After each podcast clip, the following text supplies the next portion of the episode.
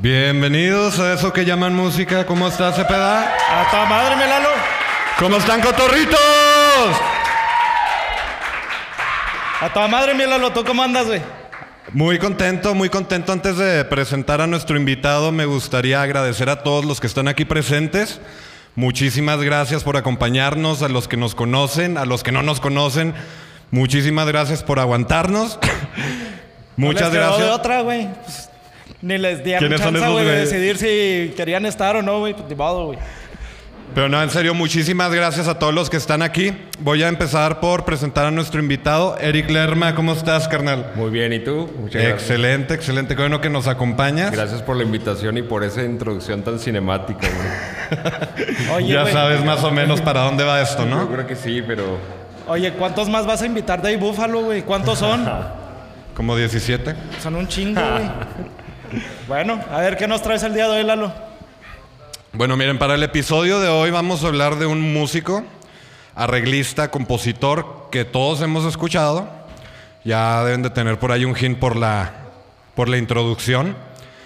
Yo me atrevería a decir a los que están aquí presentes, han escuchado por lo menos tres piezas, tre- tres piezas de este señor. Y siento que me estoy yendo muy abajo porque son demasiadas, demasiadas las piezas musicales que tiene que estoy seguro que van a conocer. Ese señor ha tenido 72 nominaciones al premio Grammy y de esas ha ganado 25 veces. Más que músico, más que compositor, este artista genera experiencias, genera sentimientos, ya que es un experto en conectar lo visual con la música. Él ha trabajado en la banda sonora de más de 100 filmes, ha tenido 52 nominaciones al premio Oscar y se ha llevado 5 de ellas.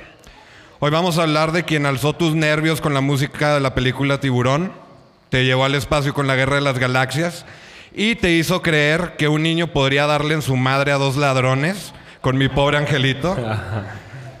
El creador de la música de muchas de las películas que ustedes ya conocen, John Williams. Temas, hombre. Oye, güey, ese ha, ha estado en todas las premiaciones, cabrón. Sí, sí, básicamente es, es un máster de máster este señor y... Oye, estaba viendo su obra y también tiene cosas bien, bien desconocidas como concierto para piano y corno, concierto para oboe y fagot, así unas cosas, pero exagerados sus No, composiciones. sí, sí, tiene, tiene Demasiado. conciertos y grabaciones por todos lados, aparte de la, de la música de películas, güey, o sea, también tiene sus composiciones. Sí, que o sea, hizo no se dedica nomás para componer para filmes, sino también trae otros proyectos al lado. Exacto. Sí, ahorita vamos a hablar de muchos de estos proyectos. Obviamente, no voy a repasar los 100 y 20 filmes que tiene, pero vamos a repasar algunos y su manera en la que trabaja. Antes de que empieces con eso, no sé si viste que llegó el, el dueño del perro, ese garrapatiento pulgoso, güey, que te trae tirria, güey. Ah, el, due- el dueño del chelero. ¡Ahí está el chelero! ¡Saludos! ¡Saludos, chelero! Ay, ya llegó. Ah, caray. Nomás que quédate lejito, si no se nos van a subir las pulgas también a nosotros, güey. A los que no saben, nos invitaban a un podcast y pues ahí tuve un problema muy, muy serio con el perro feo ese. Y lo reté a unas, Una batalla a un- de una batalla de rap que pues lo vamos a estar transmitiendo más adelante. Pero bueno, vamos a continuar. Voy a iniciar con un poco sobre la historia de, de John Williams. John Williams nació el 8 de febrero de 1932 en Long Island. 1932. 1932. Ay, cabrón. Cumple 90 años. bueno, cumplió 90 años. De la este. misma camada de que Quincy Jones. Ándale. Pero es otro de los la Gran señores. Depresión también y todo el rollo. Es otro de los señores que, que tienen toda la vida, que andan escapando de perches. Fugitivo de perche. Ya respirando aire ajeno, güey. Esa gente, güey, ya. Ya No, pero yo sé que vive unos 200 años, ¿no? No, pues quién sabe, güey. Yo tenía miedo que se fuera a morir antes de que sacara. Pero bueno, él desde muy pequeño estuvo expuesto a la música, ya que su padre era percusionista para CBS Radio y tocaba con el quinteto de Raymond Scott. E incluso él menciona que él creía que cuando llegabas a una edad adulta, parte de la vida era ser músico. güey. Este algo- cabrón decía, cuando sea grande y sea músico, a ver qué más. O sea, él pensaba que era parte de la vida, güey, ser músico, Órale. porque o sea, era lo que conocía, güey. Siempre había músicos amigos ahí con su papá, güey. y Pues el papá tocando con un chingo de... Sí, sí, era De algo, de, de día a día para él. Era su pan de cada día, perdón. Exacto. Su papá, siendo músico, insistió en, el en que él tomara clases de piano. Y así fue como empezó todo. John aprendió a tocar el trombón, la trompeta y el violín, pero lo suyo era el piano. Tenían un piano en la sala y otro en el sótano. Y él junto con su vecino se iban al sótano y tocaban música. Él en el piano y, él, y su amigo y vecino en la trompeta. güey. Desde bien chavitos ahí andaban haciendo su desmadre. güey. Sí, se iban a tocar el piano al sótano, güey. Bien, bien cariñositos, güey. En su, en su y adolescencia... el violín. ¿Y el violín? en su adolescencia, él y su familia se mudaron a California y su padre comenzó a trabajar en estudios cinematográficos. John tenía entre 15 y 16 años y empezó a tocar con un grupo de jazz en su preparatoria. Y ahí fue que comenzó y creó sus propias composiciones. Este vato a los 19 años, güey, ya había compuesto su primer sonata, güey. Ah, cabrón. Que pues es una composición para uno, dos, tres instrumentos. Está compuesta de tres a cuartos movimientos o partes. En 1952 a Williams le, le tocó, güey, porque no, no se enlistó, le tocó entrar al servicio militar a huevo. Y entró a la Fuerza Aérea donde tocaba el piano, metales, conducía orquesta y hacía arreglos de música. Estaba en el programa de música, güey. Ya lo mencionamos en un episodio de... Fue Glenn Glenn Miller. Miller. Ajá. Que, o sea, el servicio militar, güey, pues no, no nada más vas a los chingazos, güey. No, sea, también a entretener a las, a las tropas, ¿no? sí, claro. Hacerlos bailar en el O sea, hay- de hay- hay batalla. cocineros, ¿Y güey, que estuvo en están y alguna todo. guerra? Eh, No. John Williams? No, no, le tocó- Nada más en cuartel. Le tocó buen cuartelado. año. güey. Nada más tocaba en la base. sí, nomás. O sea, toda madre. En 1955, cuando terminó su servicio militar, John Williams decidió continuar con la música y se inscribió en Juilliard School of Music. Esto está en Nueva York. Ahí estudió piano con la pianista rusa Rosina Levin. Cabe mencionar, güey, que el promedio de los, ah, de los estudiantes que son aceptados en este conservatorio es de un 8%. güey. Ay, güey. Vale. Entonces son bien mamones para aceptarte. Sí, sí, sí, es, una, es un conservatorio de alto prestigio. En Nueva York dijiste, ¿no? En Nueva York. Ok. Durante este periodo él también tocaba jazz en bares y clubes en la ciudad de Nueva York, como pues, Glenn Miller, Quincy Jones. Sí, ahí andaba en el Birdland, me imagino. Ándale. Y en el... Ah, no, el Junkyard era Killers, perdón. Pero sí, Birdland. Después de estudiar en el conservatorio se mudó a Los Ángeles y empezó a trabajar como músico de sesión, mayormente con Henry Mancini. Ah, pues ahí viene ya. ¿Sabes Henry quién es Henry Mancini? Sí, sí. sí. Yo no. No. No, la neta. Ni yo. Lo Tarán, siento. tarán. Tarán. O sea, se escucha como cumbia, güey. Me están dando unos cumbiones acá macizos, güey. No, no. Pinche Cepeda puro reventón, güey. No le No, puedes poner no, algo, algo tranquilo, pinche Cepeda, güey. Se escucha como que se puede perrear. Oye, es que si hay una versión en cumbia, yo creo que por eso te sonó. ¿Cómo? Si hay una versión en cumbia de eso, ¿eh? Ah, ¿sí? Sí. De, esos- De la Pantera de esos Rosa. cassettes piratas que venden en el puente, güey. No, no, es que tienes que ir a fiestas de las buenas para que te topes ese repertorio. güey. De esas fiestas que no, se No, acaban, sí. o sea, Tocó dos días. un pinche cumbión.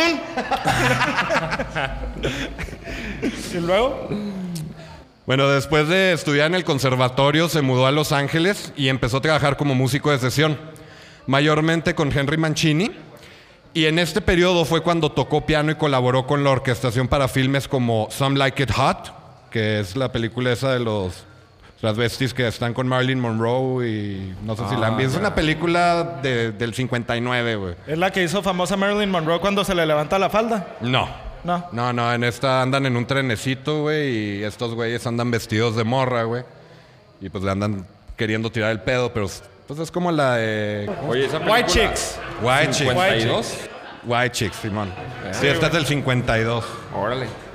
¿Cómo se llama? La de White Chicks, ¿cómo se llama en, en, en España, güey? Do- En España debe llamársele. Mira, ahí, ahí- ahí mi papá puede participar.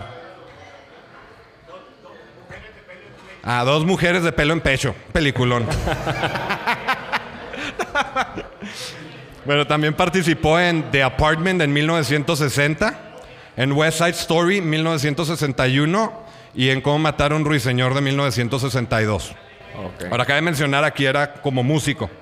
Todavía no era arreglista, todavía no era... o sea, simplemente participaba en el piano. Ok.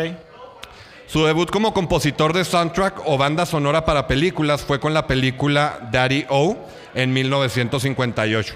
Y de ahí para el Real, güey. Ya se agarró en la Ey. escena.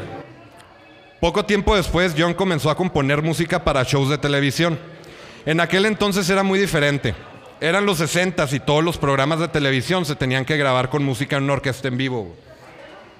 O sea, nada de que vamos al estudio y no, no, güey. O sea, en vivo, güey, tienes que grabar y te lo tienes que aventar todo. Pues creo que así anduvo también. No me acuerdo si fue Quincy Jones o Glenn Miller, uno de los dos, que, que tuvieron que hacer música para televisión. Y como tú dices, o sea, todo era transmitido y grabado en vivo, güey. Nada de que estaba grabado el, el disco, el cassette, y ya nomás agregaban el soundtrack. De alguna Sí, no. manera todavía nos tocó eso, ¿no? Sí, había... Era muy Ah, ahí ¿no? Búfalo sí, güey. Nosotros no hacemos ediciones, güey, ni nada. Saludos, Chambers.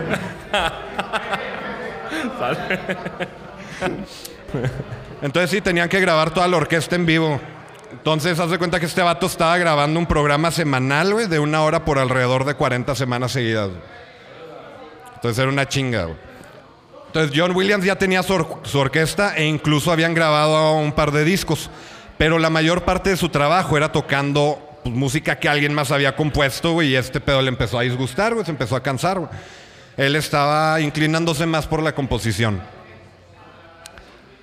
John Williams inició a trabajar en música para otros artistas a inicios de los 60 Artistas como Big Damone, Frankie Lyne, Mahalia Jackson, Mike Clifford, entre otros. Entonces la popularidad de este cabrón había crecido, güey, y empezó a darse a conocer poco a poco, güey. John seguía tocando para películas, pero pues más que tocar quería seguir componiendo. Y fue así como en 1965 se le presentó la oportunidad de componer la música para la serie de televisión Lost in Space o Perdidos en el Espacio. Sí. Esa serie se sigue haciendo, ¿no? La, no, eso O sea, hicieron un, Hicieron un un- refrito o Simón. algo así. Sí, pero creo que recientemente, güey. Sí. Sí, sí. Sí, pero no, ya. Sí, sí, sí. Él era aún muy joven y no sabía que terminaría haciendo música para películas como profesión. Pero entre más trabajaba en películas, más crecía su popularidad. Y así se fue enfocando en música para películas en lugar de series. güey. Fue aquí, güey, donde empezó a trabajar película tras película y John Williams obtuvo su primer Oscar en 1972 por mejor música original en la película Fiddler, in- Fiddler on the Roof. Que no la he visto, la verdad. Es una película muy viejita para mí. No, ni idea. Yo nunca la he visto, güey. Tampoco no sé qué película es. Ahí dice idea, alguien de pues, la no. audiencia que, que ¿Han sí la visto, vio, que ¿Alguien le ha visto gusta. esa película? Fiddler on the Roof, ¿no? El de allá de la esquina. Ah, ok. Que sí, que sí la vio, dice, güey. ¿Y luego? Una de las personas con las que John Williams había trabajado le mencionó que quería que conociera un director. Fueron a un restaurante en Beverly Hills y cuando llegó, llegó vio a un sujeto sentado al cual él describe como un joven con pinta de unos 17 años. Este joven se levantó, se presentó y pues se presentó como Steven Spielberg. La mejor dupla del cine que ha habido. Nada más. Nada más. El director de los Animaniacs. Ah, sí, cierto, güey. los ¿También? animales. Sí. ¿En serio?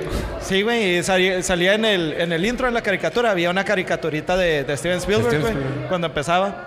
Él fue creador y creo, bueno, no sé si creador, pero fue productor ejecutivo y director de Animaniacs. Órale, qué interesante. Sí. Interesante, qué loco. Muy bien. ¿Y luego? Bueno, entonces pues se presentó, era Steven, Spiel- eh, Steven Spielberg. Y aunque era más joven, John menciona que tras cinco minutos de plática se percató que sabía tanto o más que él para, de música para películas. La versión de Spielberg es que escuchó la música de la película The Rivers y él pensó que pues quizás era un señor, güey, de unos 80 años, güey, que tenía un chingo de experiencia, güey. O sea, lo y que... que- acababa de sacar la película de su vida, güey. O sea, lo que es, lo que es John Williams ahorita, ¿no? Exacto, güey. Haz de Sí, cuenta, güey. O sea, él, él- él en ese entonces pensó que pues, era un John Williams ya viejito, güey. Y pues no, güey, estaba bien chavo, güey. En una entrevista de John Williams vi que algo que admira de Steven Spielberg es que tiene las ideas musicales muy claras, sabe lo que quiere. Las Pues es que también así como lo mencionó Lalo ahorita en la introducción de John Williams, o sea, Steven Spielberg lo que busca es crear una experiencia, güey, y, y Sí. crear emociones en la gente. Y van de la mano, o sea, la música y el video en una película. Porque no sé si ustedes han visto, o sea, que te ponen una escena de una familia fuera en una casa, en un jardín, güey, y están jugando a los niños y la chingada, y te ponen música feliz y tú percibes un, un mensaje diferente a cuando te ponen una música así como de miedo, güey. O sea, ya, ya estás esperando el chingazo de un asesino, güey, o un Va a salir demonio un o algo, cabrón y güey. los va, se los va a chingar a todos. güey. Ajá. Sí, de hecho creo que es lo que más emociona, ¿no? En una película, es la música. Sí, la Es lo música. que conmueve al final, se complementa con la imagen, pero creo que la música es lo que más conmueve, más que la imagen en sí. Sí, pues es que la imagen, güey, la puedes, o sea, la puedes la tomar mano. de diferentes maneras, güey. Sí. O sea, imagínate Rocky, güey, sin el la música de Sí, Rocky. sin la güey. motivación de la música que genera. Yo lloro, güey. La marcha imperial. La marcha imperial. Vamos a hablar de eso. Va. Ahí anda el dueño del perro. Del perro ese pulgoso.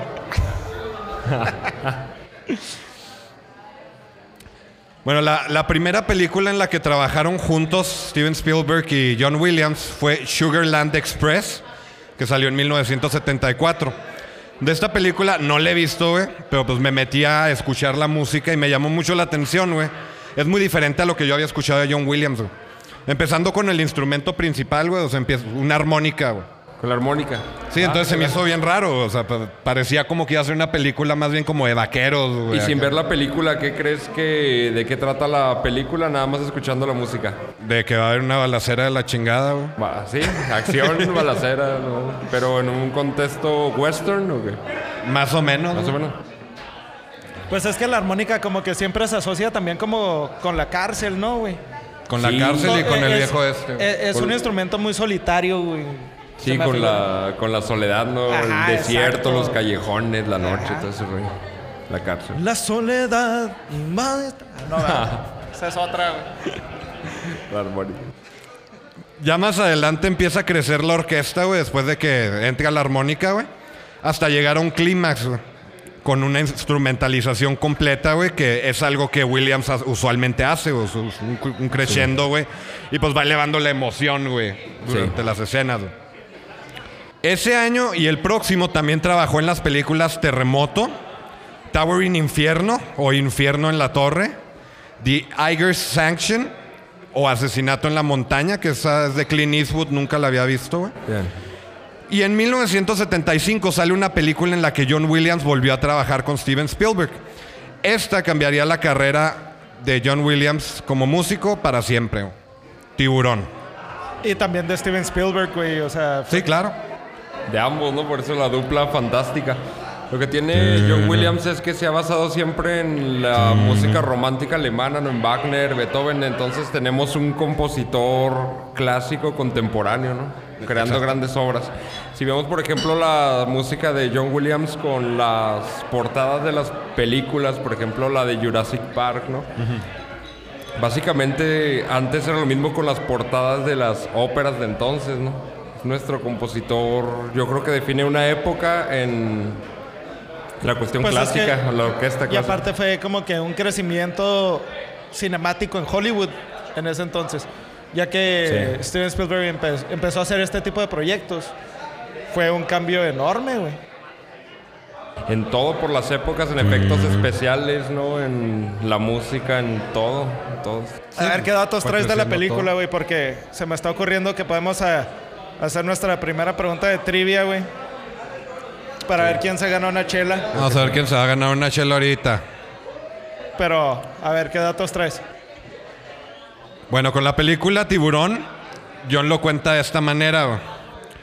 Steven Spielberg lo llama y le dice que si puede ir para escuchar cómo va la música de su película. Le pregunta, ¿qué vas a hacer con las escenas del tiburón? Y John contesta, estaba pensando en un tum tum. Ok. Tum tum. Entonces, pues este güey así de que, pues, ¿qué chingados traes, güey? ¿Qué te metiste, John? tum tum. Sí, un tum tum. Cuando le mostró que... Pasito tuntun. Tun tun. Ah, Mira, te digo, pinche se pega puro rebe, güey. ¿Pasito qué? Sí, sí, sí, sí. Cuando le mostró que con solo dos notas, güey, bastaría para crear suspenso, Spielberg pensó que era una broma, güey. Pero al ver la idea de John más detenidamente, supo que pues iba a funcionar, güey.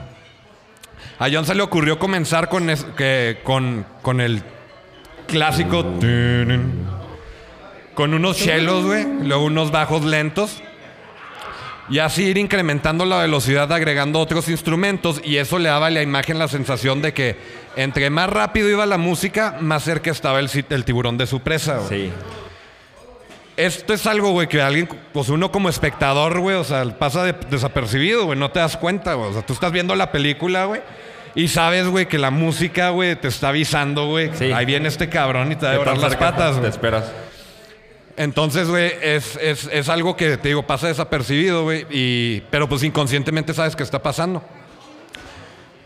Pero pues uno no se pone a pensar, güey, en la pinche genialidad, güey, de, que hay detrás de cada una de las escenas. incluso una nota enseguida de la otra. nada más. Exacto. Clan, clan, clan.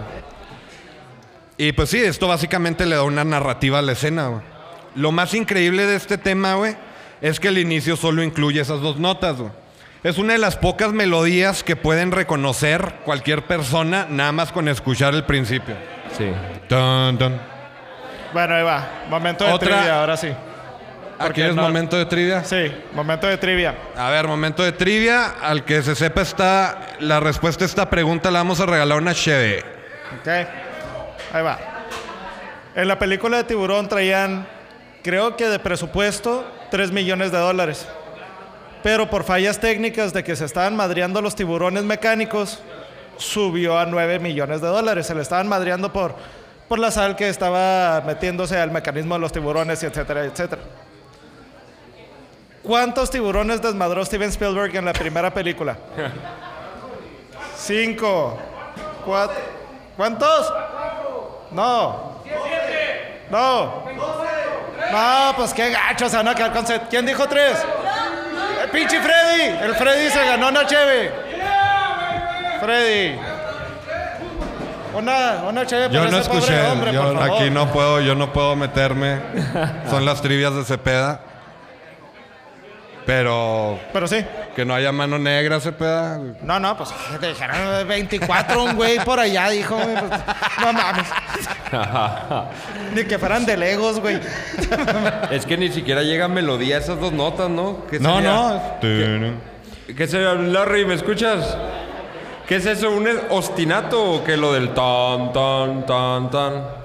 Es música de John Williams y ya, güey. No, sí. No, ni es música, güey, nomás es. ¿Qué sería, no? Pero bueno. En esta película hay un muy buen ejemplo de cómo se utiliza la música para crear una atmósfera de peligro. Sí. El personaje principal está tirando pedazos de carne al mar, ensangrentados, güey. Y de repente sale el tiburón, güey. De hecho, ninguno de los actores usó ninguna prenda roja en la película porque Steven Spielberg quería que resaltara el color rojo cuando saliera la sangre, güey. Ah, yo pensé que el tiburón los, se los iba a comer porque... No, esos son los toros, güey. Pinches tiburones no entrenados, güey, no mames. No, es que si lo ven rojo se ponen muy violentos, ¿no? Sí, entonces está lanzando la carne al mar y sale el tiburón. Y ahí empieza pues una temática de suspenso lenta, güey. sí. Eh, esto es cuando el protagonista empieza a caminar hacia atrás, güey, y le dice a los otros tripulantes que van a necesitar un barco más grande, un We're bote gonna más. need a bigger boat. We're gonna need a bigger De boat. las frases más emblemáticas de Hollywood. Se, se asoman, güey, y ven que viene el pinche tiburoncillo a madre, güey. y pues ya se empieza. Ahí está. ¡Uh! Ahí está. Alguien, alguien dele un el shot a tiburón. Cepeda, güey, porque. Este güey quiere fiesta, güey. Ya van tres referencias, Sí, güey. ya, güey, ya. Cuando dijiste la película de Terremoto iba a decir ¡Terremoto! ¡Tú, terremoto! Mira, de la emoción. Oye, luego, güey. Bueno, y pues sí, es, es la escena donde va el pinche tiburón a madre y empieza el. La única pieza musical, güey, que, que encontré, güey, que también se podría, se podría distinguir con solamente las dos, las dos primeras notas, güey, es la, la quinta sinfonía de Beethoven, güey. Nada más, güey, o sea, es, Son dos eh, notas, sí. Pam, pam, pam, pam, chile con pan. Ya debes ese pedo otra Este vez. güey ya es está cargando pinche pistola. Es que yo había escuchado que esa canción se la había escrito Beethoven a su papá, güey. Porque es para papá.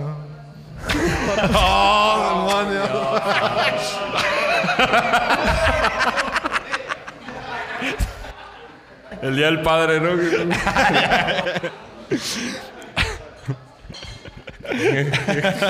te amo, hijo. ¿Qué? No te oigo. padre, no puedo escucharte. pa, pa, pa, pa. Eh, para, papá. Para papá, para papá, para papá. Otra, otra película de Steven Spielberg en la que John Williams participó fue Encuentros cercanos del tercer tipo, que salió en 1977. Para los que no la han visto, esta es una película que tra- eh, pues, trata sobre abducciones extraterrestres.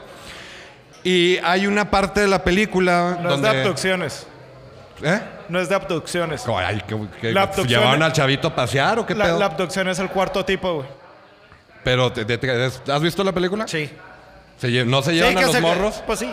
¿Y que qué- se comunican es el con, tercer con tipo que nada órganos. más los veas o El tercer tipo Sí. es de que los ves. los ves? Y el quinto tipo, el quinto tipo ya es sha sha sha. Para papá. bueno, ¿Tercer tipo o cuarto tipo? No, el cuarto, Cuarto. quinto. El No, sexto, uy. no, y el sexto. eh. Bueno, entonces hay una parte en la película donde baja un ovni enorme, güey. Sí. Y pues hay un chingo de gente ahí viendo, güey, y están ahí pues viendo qué pasa, güey. A John Williams se le, se le ocurrió, güey, que, usia- que usaran la música como forma de comunicación con los extraterrestres. Y pues eso es lo que hacen. ¿Eso fue de John Williams? Sí, señor. Ah, no mames. Sí, sí, sí, sí. Pero yo no sabía que venía de la cosecha de John Williams. güey. O sea, yo pensé que era parte de, de Steven Spielberg. No, pues es de- la música es de John Williams. güey. Sí, sí, yo sé, pero la idea, güey. Esa es lo que No, no, es de él. Ah, wow, qué chingón. Bueno, fue entre los dos, güey. Bueno, este, estas, estas notas parecen ser muy simples, pero Steven Spielberg menci- menciona que fue todo lo contrario. Querían hacer una melodía con cinco notas. güey. Cinco notas. Y contrataron a un matemático quien les dijo que había cientos de miles de maneras de combinar cinco notas. güey. Entonces eh, Spielberg y Williams dijeron, no, pues está cabrón, es un desmadre, güey. y usaron alrededor de 350 variantes. Se pusieron a escuchar uno por uno. combinaciones. Sí. Y esa fue la que más le resonó, güey. Que re, mi, do, do, sol. qué bonito y- cantar, Lalo. Ah, muchas gracias. Y en la película, güey, están las personas tocando esas notas, güey, a la nave gigante, güey, y la nave les está respondiendo con los mismos tonos. güey. Órale. Y ya de repente, pinche nave se vuelve loca y empieza a tocar un desmadre, güey. Se convirtió en pinche rabe, güey. Cuarta referencia. Cuarta referencia, güey. Sacaron tachas los extraterrestres y empezaron a convivir. Skrillex. sí. Música marciana, ¿no? Lo interesante es que primero usó la. John Williams primero usó la música como un personaje en la película de Tiburón. Y ahora está usando la música como pues un lenguaje, una manera de comunicarse con los extraterrestres. Órale. Es muy, muy buena película y pues la música también está muy cabrona. Sí, es muy buena película. En 1977 también participó en el inicio de una de las sagas más, más importantes de todos los tiempos. Y al mencionar el nombre, sé que muchos de ustedes, güey, van a ver peleas, naves y espadas láser Ah, ya y van a escuchar en su cabeza alguna de las melodías de esta película. La película, bueno, la saga de Star Wars, La Guerra de las Galaxias. Algo muy importante sobre esta película es que aquí está el Hijín y el Hijín es fan. ¡Hijín! Oye, una cerveza para picudo que viene con la camiseta de Star Wars también, ¿eh? Mira. Ah, qué camiseta de Star Wars. Ahorita te mandamos una HD picudo. Tin, tirin, tin. Bueno, eh, algo muy importante sobre esta película es la manera en la que la música caracteriza el bien y el mal. Al escuchar la marcha imperial y ver a Darth Vader, güey, pues sabes que es el, es el villano, güey. Este madre. cabrón va a partir madre, güey. Este tipo de música de alguna forma suena brusca, güey, y suena maligna, güey, dándote pues ese, ese sentimiento de que pues, es un cabrón. Todo lo contrario con el tema de la fuerza, güey. Esta melodía pues provoca emoción, güey, y mayormente es usada durante la saga. ¿Cuál es para, de la fuerza? Para hacer, ahí te digo dónde me... Es para, para hacer que la audiencia se dé cuenta de que algo bueno pasó o algo está por pasar. Sí. Esta es la que sale en la famosa escena, güey, donde sale Luke Skywalker, güey, y se queda viendo el ocaso de los dos soles, güey. Que no está visco, güey, o sea, son dos soles los que tiene, güey. Y pues ya es así cuando, cuando ya como que se decide que pues se va a aventurar a meterse a los chingazos. güey. Y creo que ahí es donde empieza a explotar la técnica del leitmotiv a tope, ¿no? Donde le empieza a otorgar una melodía específica a cada, sí, a cada personaje o a cada sen- sensación. No, pues me dejaste en las mismas, güey. Es que, Que la madre. no soy muy fan de, de Star Wars, pero bueno. Pues sí, güey, es el, el güey, haz de cuenta que es una música, güey, que también va así creciendo, güey, y, o sea, está pensativo, güey, momento de reflexión, güey. Claro. Cuando truena la música, ya es cuando el güey, o sea, ya se regresa de que voy a entrarle, pues. Obviamente tenemos que mencionar el tema del principio de la película, que apareció ahorita en, el, en la introducción que pusimos. Yo me, me atrevería a decir, güey, que es el inicio más épico, güey, que existe en una película, güey. La de Star Wars. Sí, sí, güey. o Es sea, grandilocuente, se siente... Vas, vas al cine, güey, y ves ahí, güey, que dice hace mucho tiempo en una galaxia muy, muy lejana, güey, y ya estás esperando ahí. O Ya es también cuando puedes sale. ver el episodio de Family Guy. que por las... Sin La, ir al cine. la tímbrica que usa se sienten las estrellas, cometas, planetas, guerras, se siente todo en ese... Y al- algo muy cabrón, güey, es de que, o sea, está usando orquesta, güey. Sí. Y aún así, o sea, hace que suene a espacio, güey. O sea, suena Sí, a sí, sí. futurístico, güey. Entonces está muy cabrón. Sobre el tema de Star Wars, este fue elegido por el Instituto Americano del Filme, del filme como la mejor banda sonora de todos los tiempos. güey. Todos los tiempos. Todos los tiempos. Que estoy en desacuerdo, güey. Para mí, Rocky, güey. es- ¿Rocky? Sí, Rocky. ¿Prefieres güey. Rocky que Star Wars? Sí, la- no, no sé quién es, güey. Pero... No, yo prefiero Jurassic Park. Ah, también es Ah, muy buena. justo esa es, la- esa es mi favorita. Sí. Tan, tan, Con, tararán. con, con no, es- ese es Superman, güey. No, creo que lo hice desafinado. No, es. Star Wars, güey. Ya hay aquí Ah, una pinche confusión. eh, tan, Jurassic Park es- tagaracán. Ese es de Star Wars. Sí. La, No. la, la de Jurassic Park es pam, pam, pam, pam. Esa es una- tan, tan. Sí.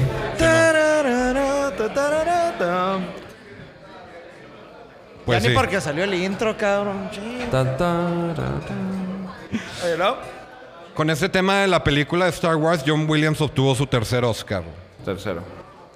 En 1978 también trabajó en las películas The Fury, Tiburón 2 y Superman. Algo interesante sobre la película de Superman, ¿no?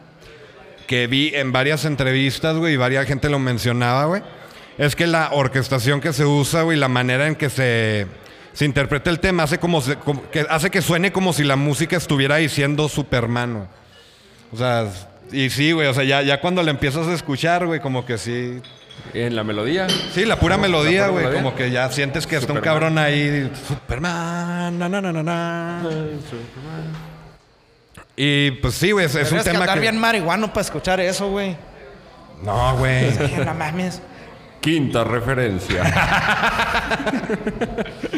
Oye, güey, pero te dijiste que la segunda de tiburón. ¿No sabes cuántas de tiburón se aventaron?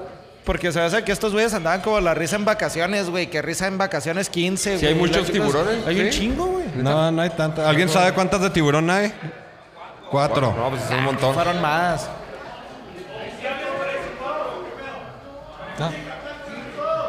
Cinco. ¿Cinco? Va. Ah, pues bueno. Entonces sí fueron más los de risa en vacaciones, güey. El hijo de tiburón. También musicalizado por John Williams. Cosito tun. Sí, bueno, pues yo, yo recuerdo este tema desde que estaba chavito, güey. Obviamente, pues, mucho tiempo después de que la película saliera, güey. La película salió en el 78. Y pues sí, es, es, una, es una melodía que sí te da ese sentimiento de heroísmo, güey. De heroísmo. Que sale, sale el güey. La,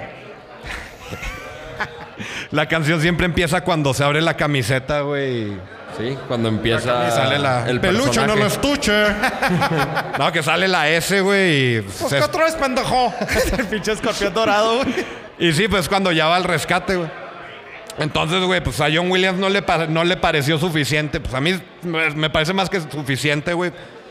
Ya está encuerando el güey para ir a salvar a alguien, güey. Y el güey todavía le metió la música para darle más emoción. Ahí es cuando entra la música del personaje, ¿no? Ahí empieza el leitmotiv. Ah, ándale. Así es. Dato curioso, güey.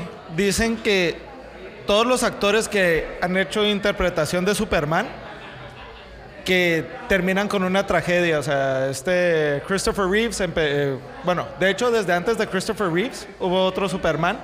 No me acuerdo qué le pasó y luego Christopher Reeves se quedó paralítico, güey, y luego vieron otros Supermans que pura tragedia, güey, en sus vidas. Ah, Entonces dicen que es un personaje maldito para inter- interpretar como actor. No, pues está cabrón. Cuesta ser el super.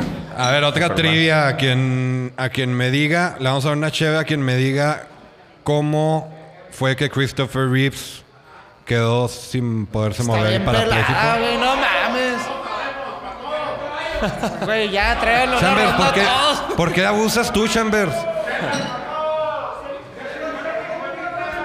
No les voy a dar nada, pues. Se le quedó sin gasolina la capa y vámonos.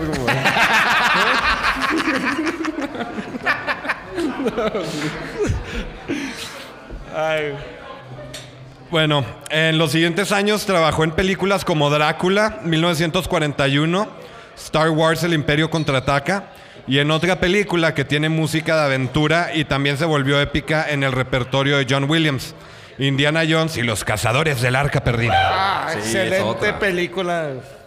Mi papá vino a visitarnos, güey. Yo creo Fan. la, la persona que conozco que es más fanática de las películas de Indiana Jones. Pero si está pirata el Indiana Jones, ¿no? O sea... ¿Y, cu- y cuántas han- hay de Indiana Jones? ¿No saben? Son de- cuatro. Va a ¿Son salir, cuatro? va a salir las 5 al parecer. Sí. Y la Son cuatro. seguirá. Son las tres buenas y la churra. Y va a salir una machurra. Bueno, Pues a ver, quién sabe si sigue vivo este señor, güey. Este. Sí. Se me fue el nombre. Pero pues. Vamos a ver. Se supone que el hijo es el, el vato este afgano, no sé qué. Harrison Ford, güey. No, no, pero se supone que el hijo de Indiana Jones, de Harrison Ford, es el de Transformers.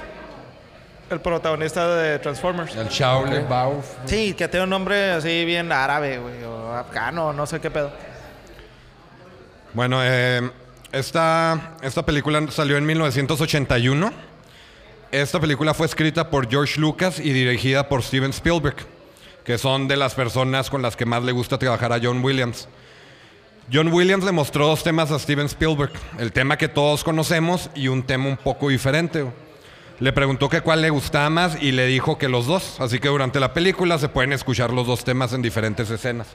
Órale. ¿Cómo va la cancioncita, güey? ¿Te acuerdas? Ay, güey. No, no, o sea, ahorita salió, güey, pero... ¿Alguien que tararee la cancioncita de Indiana Jones?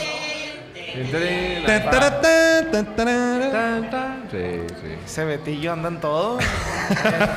¿Cómo lo ves? güey? Esta, esta película fue protagonizada por Harrison Ford y un día mencionó que a todos los lugares que llegaba, güey, lo, lo recibían con ese tema, güey. Entonces esto era un poco frustrante para él, güey. La, la pinche musiquita lo seguía a todos lados. Pinches vatos Y el güey con el látigo, órale, cabrón. Había que superar su ópera, prima, ¿no?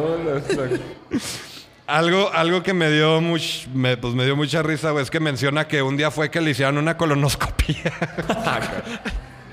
Y lo agarraron a lategazos para que se bajaran los pantalones, ¿o cómo, Y güey? no, güey, estaba, estaban escuchando el tema de la película, güey. Pinche raza Ni una que, pinche güey. colonoscopia me puede hacer. No, me imagino al Harrison Ford de ladito, güey, el pinche doctor. Ta, ta, ta, ta, ta, ta. Pues es que es una aventura, es una aventura, ¿no? La No, viborota. Oye, no, ve el Eh, pinche. y que le Ándale, tenía güey, bien ahí viene la pinche víboras. piedra, güey. Ta, ta, ta, ta. Ya viene rodando. ¿no? No. Bueno, pues para este entonces John Williams estaba ocupadísimo, ya que aparte de estar trabajando en música para películas, había tomado el lugar como director de la orquesta Boston Pops de Boston, Massachusetts. Sí. Esto fue tras la muerte de Arthur, Arthur Fiedler, quien había sido el, el director anteriormente. Con esta orquesta popularizaron aún más sus temas, ya que ahora no solo podías escucharlo en las películas, sino que también lo estaban tocando en conciertos. Y andaban girando con la música del, del cine de John Williams. ¿no? Con esta orquesta grabó 27 álbumes en- y, y tuvo 7 giras, güey. Durante, fue poco más de una década, 12, 13 años, güey, que duró con la orquesta, güey. Ahora, para crear la música para una película, John Williams ve el filme una y otra vez para asegurarse de que la música vaya a quedar pues, perfectamente con- sincronizada con cada escena. John dirige a la orquesta frente a una pantalla de cine para asegurarse que el ritmo de la música vaya conectando con lo que se ve en la pantalla, güey. Y pues así crear una, pues una emoción a la audiencia, güey, cuando la ven. Entonces es básicamente crear sincronicidad entre la música y la imagen, güey. Bien. Sincronización. Sincronicidad. Sincronía. Ah, tres morros, ¿eh? En el caso de la película E.T., el extraterrestre en 1982. Saludos, Beto. Ah, cabrón. Oh, güey. ¿Qué puedes? A ver, ¿quién se sabe la melodía? Es que Beto odia a E.T. ¿La de E.T.? ¿Cómo chingado? ¿Cómo va la melodía? ¿La de E.T.? Ahí está. Eso, Chambers. Justo, sí. Justamente así. Justamente así. Igualito. En, en el caso de esta película, John comenzó por componer la melodía de cuando sale la bicicleta volando, que es Sí. cuando empieza eso.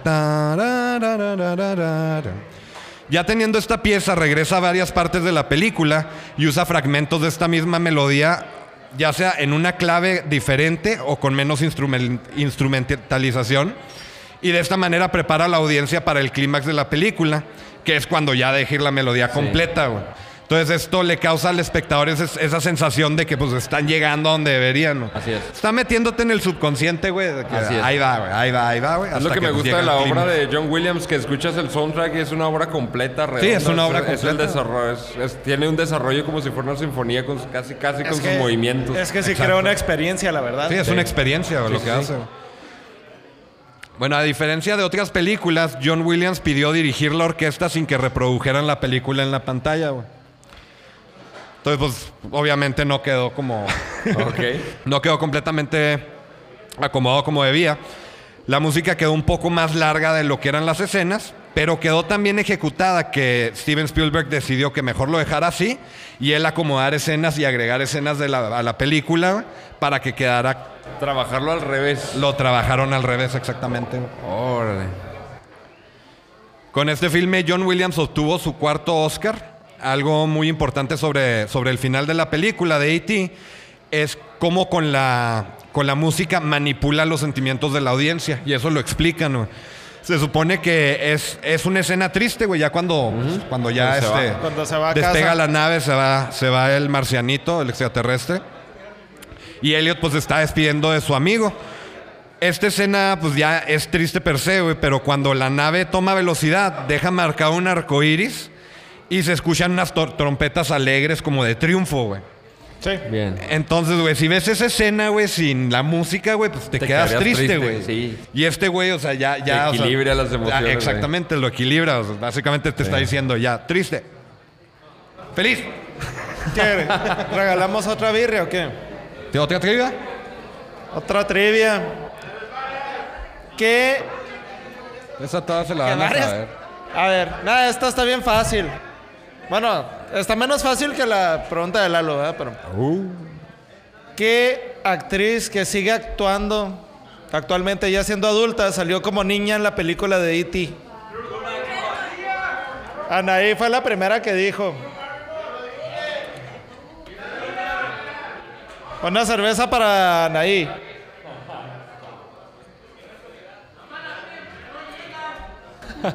Uh, que se Mi-. Corran al bigotón ese.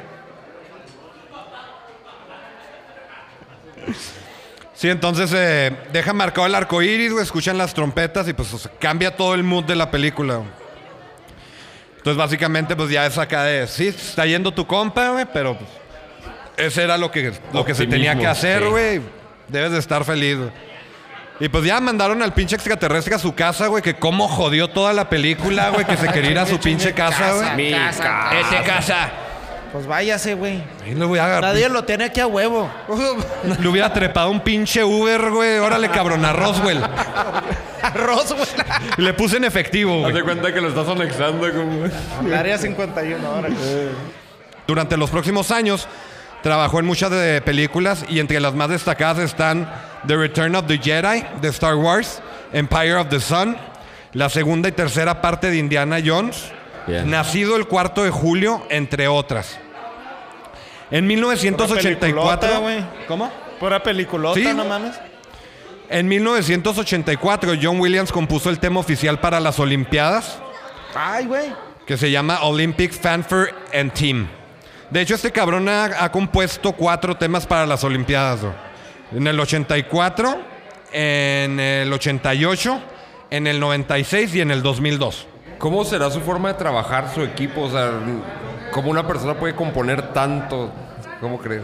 ¿Tendrá un equipo de copistas? Co, co- Pues mira, co-compone? mira, cu- cuando me aventé el episodio de Hans Zimmer, Sí. que se- o sea, andan en la misma industria, sí tienen un equipo de personas que, o sea, el vato empieza a tocar la música y tiene alguien que tenga que escribiendo las partituras Y le van a orquestar. y tienen que imprimir pues, instrumento por instrumento, güey. Pero es una chinga ese trabajo, porque quieren hacer arreglos y le cambian, y están otra vez haciendo las copias de todos. Incluso mencioné el nombre de esta señora, no recuerdo, que la neta deben de pagarle muy bien, güey, porque es una chinga de trabajo, güey. Entonces sí tienen alguien que les está transcribiendo lo que están tocando. Tiene secretaria. Ajá, básicamente una secretaria. Un copista. ¿no? Entonces me imagino que John Williams debe trabajar de, de alguna manera similar. Es que es demasiado fastuosa su obra, tiene demasiadas cosas. Nomás estás hablando de su obra de cine, ¿no? Pero hablas de las Olimpiadas, de todas Sí, las no, obras. no, o sea, Claro es demasiado. Y ahorita voy a mencionar varias que también todo el mundo va a conocer. En 1990, la música de John Williams acompañó otra película que todos conocemos, Home Alone o Mi Pobre Angelito. Ah, se no sabía que era de ellos, William. Rose. Algo, algo, güey, que se me hizo, o sea, súper interesante sobre, sobre la música de esta película, güey, es de que los temas suenan a Navidad, güey. Sí. O sea, sí hay, sí hay algunos temas navideños, güey, que ya existen, güey. Pero este güey básicamente Como se inventó. Jingle Bell, Jingle Bell, Jingle Bell Rock. O sea, sí. Sí, entonces, o sea, pero este güey se, se inventó sus propias rolitas navideñas, güey, básicamente. Navidad. Muy buena, güey. Sí, sí, así empieza la película, güey. A ver, una pregunta del que sepa, güey, si me la puede aclarar. ¿A qué se dedicaba el papá de Kevin McAllister, güey? Para tener, a pistear. Este, para tener esa casa, güey, para llevarse a toda la familia de vacaciones en París, güey, a los sobrinos y todo. Yo digo que ahí había. a- a- yo digo que era narco el güey. eh, Vendía facturas, güey. Hacía algo turbio, güey. No, sí, quién Mucha lana, güey. Y luego. y luego en Chicago, güey. Ah, cómo eres cabrón, güey. Lavaba de dinero. Sí, sobre la música, pues, o sea, escuchas, güey, y aunque no hayas visto la película, güey, te suena Navidad, güey. Sí, tiene toda la atmósfera. Porque usa mucho cam- mucha campanita, güey, y así muchos tonitos. Violines. Y vas otra vez con las cumbias tú, cabrón. ¿Cómo? Ah, sexta referencia. Tanto le llevamos. Todo, todo lo que hago, todo lo que hago es una cumbia, no sé qué se Sí, todo es una Todo cumbia. esto es una güey. cumbia de algo. Che, se peda, güey. Yo sé bien. Con esta película trabajó igual que con E.T., al revés. Compuso el tema principal, que es el que sale hasta el final de la película, pero durante la película podemos escuchar detalles y melodías que se le asemejan a este tema, como creando un rompecabezas y preparándonos para la pieza completa. Bien. Uno de los mejores ejemplos de buena música para una película es el, el tema del filme de Jurassic Park, güey. Diablo. El Parque favorito. Jurásico, güey. Sí. La... Espérate, antes de que te vayas a Jurassic Park, ¿sabías que la película de, de Mi Pobre Angelito la grabaron en un gimnasio de una prepa, güey? En Chicago. No, güey. Ahí montaron, ahí hicieron el set de la casa y todo. Ah, pues- Obviamente las tomas de la casa por fuera, sí es una casa real y cuando sale en el trineo lanzándose la nieve. Pero cuando está dentro de la casa, Kevin McAllister y todo, es en un gimnasio de, de un high school, güey. Órale. Sí, güey. No sé, pues donde hace todo el desmadre de las trampas. ¿no? Todo, güey. Todo, todo lo hicieron adentro de un gimnasio de una prepa. Todo. Y este, este vato, güey, el chaparrito, güey, mafioso, se me fue el nombre, güey. Ah, este Dani DeVito. No, güey, no, no, no, no. Es este. Ay, cabrón. Bueno, ese güey siempre trató mal a, a, a Macaulay Culkin. Para Porque que siempre... agarrara el papel, ¿no? Y, y que siempre le tuviera miedo, güey. Que las reacciones fueran naturales. Mames, güey, por eso Macaulay Culkin quedó tan traumado, cabrón. Ya sé, güey, pobrecillo, güey. Sí. Sí, qué crueldad. Lo trataban mal sus jefes, los actores, güey. Lo olvidaban. La mamá lo dejaba en la casa, güey. Se iban de vacaciones. Pinche director daba bachones, güey. Pobrecillo. Jura- Jurassic Park, pues. La primera escena donde aparece un dinosaurio tiene, tiene una música que empieza con suspenso Sí. Y luego ya le da un tono de alegría y de grandeza, güey. O sea, ya algo más feliz, güey. Eh, puedo- eh, el segundo movimiento de ese soundtrack son, eh, se siente como una persecución real. O sea, como parece que te están acosando dinosaurios desde los matorrales. Violines. Desde los matorrales. En la, la primera La parte, selva, güey. ¿no? Sí, sí, sí. Eh, es que como en el soundtrack está en el segundo movimiento. Igual, acuérdate, hace, hace una pieza completa que dura, no sé, siete minutos y solo agarra extractos para momentos, ¿no? Compone toda la obra y luego... Por ejemplo, los temas no se exponen completos en las películas, ¿no? No, no, son momentitos. Pero hay un momento en que sí sientes una persecución de reptiles gigantes. Sí, que son los violines, ¿no? Ting, ting, ting, y luego pasa un trombón para que pum. Y luego también el uso de la tuba para sentir pesado todo. Pum. Pum. Órale. Los tambores se siente algo pesado. ¿no? Sí, está Un muy interesante, güey, sí. sobre, sobre esta película. Sí, ya se cuenta que en esa primera escena, güey, está la una música como de suspenso, güey. Y, y ya es cuando este güey le voltea la cabeza a la morra, güey, que para que vea el dinosaurio, el brontosaurio, el de cuello largo, güey. Sí, sí. sí. Y pues, o sea, si no, si no hubiera cambiado el tono, güey, podrías pensar que están en peligro, güey. Pero pues el tono te hace, o sea, de que te sientas más tranquilo, güey, y es cuando pues ya lo están viendo así como que con, con emoción, güey. Sí, es una sensación como de, de maravilla, ¿no? Ándale. Sí, de grandeza, Sí, güey. de- Está muy chingón. Ah, ya tengo dos. Gracias.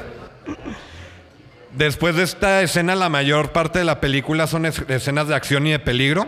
Sí. Así que no volvemos a escuchar el tema principal hasta la escena donde, donde Grant se refugia con los niños en un árbol. Y también, o sea, de que ya los Cuando chavillos le, le- cuando le estornuda el, Ándale. el dinosaurio, güey, a la niña. Sí, que ya como que le agarraron cariño y pues es el mismo tema, pero con campanitas, güey. Así Pero como que creo algo que más donde tierno. se expone, se expone así ya lo máximo es cuando van en, en el helicóptero, ¿no? Al final. Ah, no, es tararán, tan, tan, Ajá. tararán. Es el- tiene dos temas principales también esa. Esa es la película. perrota, güey. ¿Cómo? Esa es la perrota. Sí, es la que, la que te hace... Pero, pero es que van juntas, güey. Y luego termina. Tan, tan, tan, tan, Sí. tararán. Sí, y aquí en esta película, güey, curiosamente, a diferencia de con la de Tiburón, no hay mucha música cuando sale el dinosaurio principal, güey, que es el tiranosaurio Rex, güey. O sea, ya, ya hasta el final es donde le ponen música, güey. Pero, o sea, por del- ejemplo, la escena, la escena del vaso, güey, pues no. No hay música. O sea, ya lo que pasa con los, o sea, los chavillos, güey, que llega y, o sea, no tiene nada de música, güey, porque pues ya en sí la, pues ya la escena ya está fuerte, güey. es que Entonces- quieren rescatar la sensación del silencio, ¿no? Para que. Exacto. que-. Sí, sí, o sea, ya, ya hay demasiado suspenso, güey. Sí. Entonces ya no sentía que era necesario. Y pues eso es algo que pues está chingón, güey, porque, o sea, no nomás es de que, ah, le voy a poner música, sino, no, aquí mejor no le voy a poner música, güey, porque no, o sea, ya es Decisión suficiente. también del músico, ¿no? Los silencios súper importantes. Sí, sí, sí, los momentos de silencio que Sí. nomás escuchan los pasos del pinche tiranosaurio. ¿Otra trivia? Otra trivia. Otra tibia. A ver. A ver. A ver si se la saben esta. La veo más. Más difícil, güey. A lo mejor se la va a saber el, el gordito pechocho de allá, güey. El niño de Jurassic Park, de la primera película de Jurassic Park. Ese niño ya de adulto salió. La hizo de músico en una película que se lanzó recientemente. ¿De quién? Ares. Así es. El niño, el niño, el niño de Jurassic Park fue el bajista en la película de Bohemian Rhapsody, la película de Freddie Mercury, porque no fue de Queen. Él es el bajista. Órale. Yo no Una sabía. chévere para, para el de los bigotes ahí preciosos. Buena esa, ¿eh? El mismo año que salió la película Jurassic Park, salió otra película de la que John Williams también se encargó de la música. Eh, Schindler's List, o la Ay, lista de Schindler. cabrón. No, güey. Qué peliculota, güey. Y De el hecho- tema también es un corno inglés. Creo que el instrumento principal, esa decisión tímbrica está muy loca, pero llega, llega, llega. Sí, la otra vez este, estaba, estaba en casa de mis papás trabajando en la investigación y pues lo lamento, Nora, perdón por hacerte llorar. Le puse la, le puse la canción y se puso a llorar, güey. Es que va directamente a, la- a una emoción que te hace llorar ese, ese sí, timbre. Pues Sí. yo creo que todas las películas que tienen que ver con el holocausto te terminan haciendo llorar, Sí, pues güey. sí, o sea, es que sí. Pero por ejemplo, yo nunca he visto esa película, solo he escuchado la música. Oh, neta. Y la- y, y- y- y lloras también. de un, Pues no lloraba, pero estaba punto. güey. O sea, sí. No, yo sí lloro. El tema principal sí está muy... ¿Sabes muy con emotivo. cuál lloré yo, güey? Con la de David Bowie y la de Heroes. Ya cuando ves la, la película de Jojo Rabbit. No. Ok. Esa, peli- eh, esa canción, perdón, sale al final, güey. Y un día, güey, bien ridículo, güey, la puse en el puente, güey. Y puse la escena final, güey. Pues ahí voy llorando yo solo en el puente. Muy buena película, se la recomiendo a todos los que puedan. No tengo nada que hacer en el puente, ¿qué haré? Quiero llorar. Voy a llorar en el puente. Lloraré. Y lloré. Bueno, esta película trata sobre Oscar Sch- Schindler. Es, es una película que, que pasó en realidad, güey. Basada en la vida real. es un hombre de negocios alemán que termina salvando la vida de más, más de 1100 judíos, güey. 1100 judíos. Que- Y es, pues es una película de drama, güey. Y pues es una historia fuerte, es una historia triste, güey. Entonces está muy emocional, güey. Más, más con la música. O sea, la pinche música es la que te desmadra, güey. Cuando Steven Spielberg le pidió que, com- perdón, que compusiera la música a John, eh, al ver las escenas de la película que le estaban pidiendo trabajar, William salió del cuarto, caminó un poco y regresó para decirle, Steven, este es un grande filme, güey. En realidad necesitas un compositor mejor que yo, güey, para esta película. ¿Eso dijo? Diablo. Y el mamón de Steven le dijo, yo sé, güey, pero ya se murieron todos. Ah. Sí, Pero son camotillos, güey, se quieren. Sí, sí, era, cotorreo, güey. Para esta película, Williams usó como instrumentos principales los, los violines, güey. Instrument... Mira, el, el Cepeda, güey. Sí, sí, ya, sí. Ya, ya empezó a irse por otro lado, güey. Este instrumento le da a las escenas, güey, ya de por sí tristes, pues a un sentimiento así más de... Y aparte que caracteriza ese instrumento al pueblo judío, ¿no? Es como que el instrumento judío por excelencia, ¿no? Sí. Sí, pues es muy emotivo y quienes han visto la película pues van a saber de lo que hablo, güey. Yo la neta sí lloro, güey. Y la película muestra escenas muy fuertes, güey, y muchos de los sobrevivientes no se atrevieron a ver el filme, güey. Órale. Lo peor de todo, güey, es que a pesar de que la película es tan fuerte y emotiva, güey, cada uno de los, de los sobrevivientes, güey, se atrevieron, que se atrevieron a ver la película, mencionaron que nada de lo que, de lo que vieron en la película estuvo cerca de las experiencias que ellos vivieron en vida real, güey. Nada ni cerca. Y la película güey, está cabrona, güey. Sí, de verdad. Y, o sea, se me hizo bien, bien pesado. Y también me pareció importante mencionar que gracias a esta película, muchos de los sobrevivientes del holocausto tuvieron la oportunidad de compartir su historia. Y a partir de esto se creó Shoha Foundation, que es una organización sin fines de lucro, en la que básicamente le dan un espacio a todas estas personas, para, para que pudieran expresar y para que pudieran contar sus experiencias. Una pregunta, ¿en qué año salió? ¿No lo traes? Sí, sí lo mencionaste seguramente, Eh, Salió, salió, salió en el 93. pero... Bueno, ya, No, ya esa fue Jurassic. Park. También esta. Mismo año. Bien. Sí, en 1993. Y la película es en blanco y negro.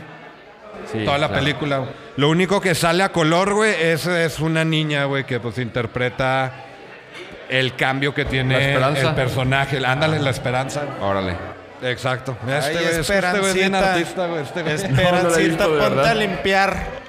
No, no lo he visto, perdón. Me lo imaginé, ese elemento se usa para Sí. algo, algo adquiere color nuevamente, ¿no? Y con la película de la lista de, Schindler le dio a John Williams su, quisto- su quinto y último Oscar. Quinto Oscar. En el 2001 participó en la banda sonora de la película Harry Potter y la Piedra Filosofal.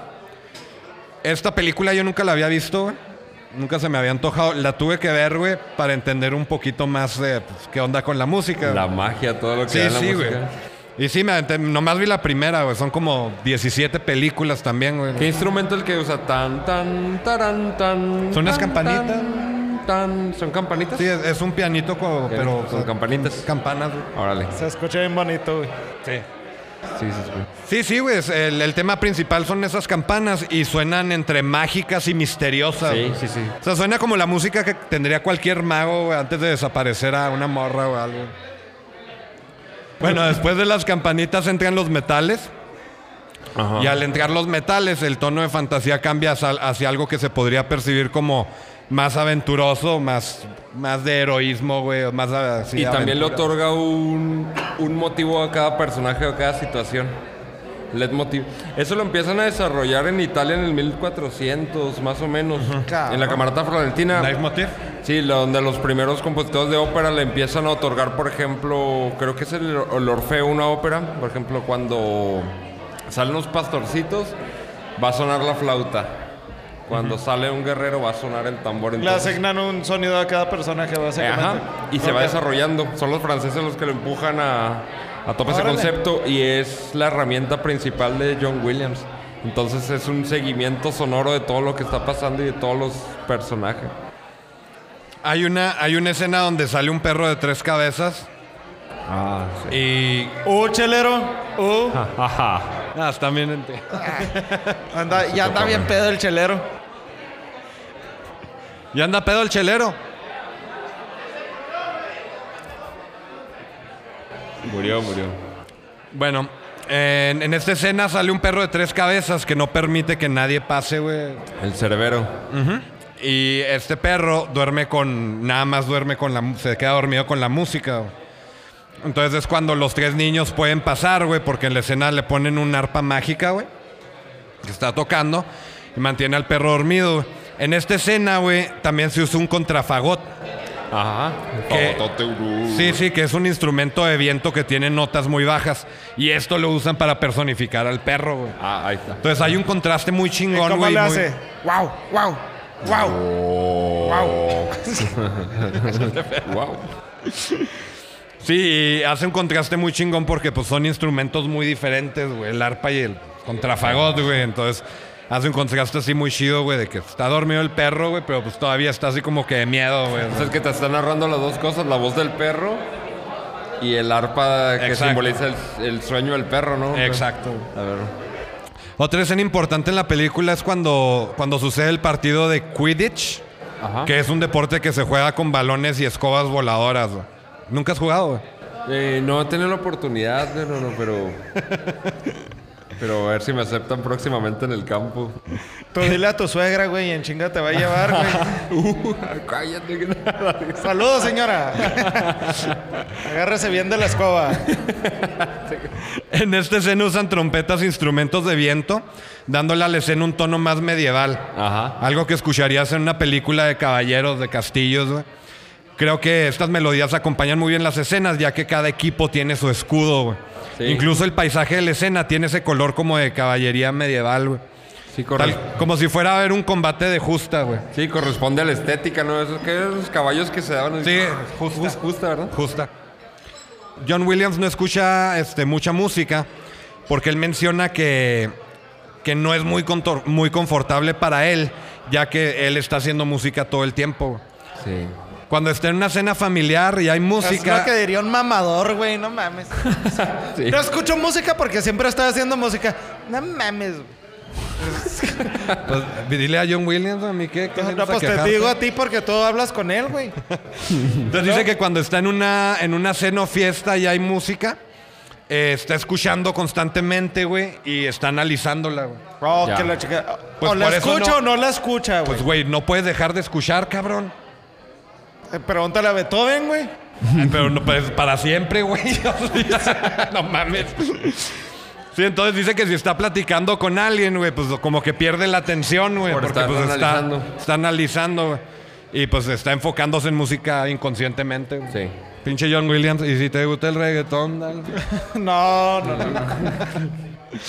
También menciona que si, que si es música de grandes compositores clásicos, pues le frustra porque lo hace pensar que jamás podría componer algo así. Entonces, pues, Sí. dice que no escucha mucha música nomás. Ay. Para John Williams es muy gratificante poder hacer música para películas porque de esta manera puede llevar música de orquesta a generaciones que no escucharían en su día a día. güey. Exacto. Por ejemplo, en la película de Star Wars La amenaza fantasma, que salió 20 años después de la primera película de la Guerra de las Galaxias, es, es igual música de orquesta, o sea, sigue es. siendo música orquestal. Es su Ma- formato, ¿no? En Sí. comparación con Hans Zimmer, que usa muchas Exacto. cuestiones más tecnológicas. Es un formato todavía 100% Sí, pues es que, sinfónico. es que Hans Zimmer orquesta. usa mucho sintetizador. Sintetizadores. Sí. Sí, pues más que nada en esta película la, la pelea de Obi-Wan contra Qui- Qui-Gon, que, que se pelean contra Darth Maul, güey, y, o sea, ponen en esas hasta coros, güey. Y pues, o sea, hace que la escena te- se vea épica, ¿no? Sí, Pinche emoción. Bueno, y hasta la fecha John Williams sigue trabajando en música. Lo más nuevo que está por salir de él es una película de Steven Spielberg titulada The Fablemans. Y también en la serie de televisión que está por salir de la saga de Star Wars, Obi-Wan Kenobi. Y también, como les mencioné, que está por salir, al parecer, una película, la número 5 de Indiana Jones, y él también va a hacer la música. O sea, 90 años y sigue trabajando. Sigue trabajando. Chingón. Y ya para, bueno, antes de terminar el episodio, quiero hacer mención a algunas otras películas en las que ha trabajado que quizá conozcan. Hook, que es la del La de Capitán Pan. Garfio. Eh, Far, Far and Away, que es con este Nicole Kidman y, y este Tom Cruise. Eh, Salvando al soldado Ryan, Ah, también de él. El Patriota. Ahí sale, Intelig- ahí sale el Matt Damon, güey, en la de Salvando al Soldado Ryan, güey. Matt Damon ahí sale, güey. Estaba bien chavo, güey. Sale así con, con un papel Ah, sí, secundario. Sí, sí, sí, ya, ya, me acordé. Bien suave. Sí, luego también Inteligencia Artificial, Minority Report, Atrápame si puedes, de Leonardo DiCaprio con, Con con Tom Tom, Hanks. Hanks. La Terminal de Tom Hanks. La Guerra de los Mundos. Members Buena. of a Geisha. Munich y Lincoln. Pues por éxito, cabrón. Y en el 2006, güey, compuso un tema, güey, que todos hemos escuchado, güey. Este güey compuso el tema oficial de NBC Sunday Night Football, güey. Ah, no mames. Es de este cabrón. Oh. Entonces, cuando, Wow. cuando vayan a ver los partidos de fútbol americano, Tararán, acuérdense. tararán, compuso él. John Williams. Y Tararán, también del tararán, noticiero de NBC, The Mission. También. Yo sí mucho veo las noticias de la chelera del perro. La chela del perro, perdón. Bueno, ya para, para terminar el episodio, nada más me gustaría citar a, a Steven Spielberg, algo que mencionó sobre John Williams. Sin John Williams, las bicicletas realmente no vuelan, ni las escobas en los partidos de Quidditch, ni los hombres con capas rojas. No existe la fuerza, los dinosaurios no caminan por la tierra, no nos asombramos, no lloramos, no creemos. Gracias, John Williams. Y muchas gracias, Gracias, cotorritos. Gracias, cotorritos.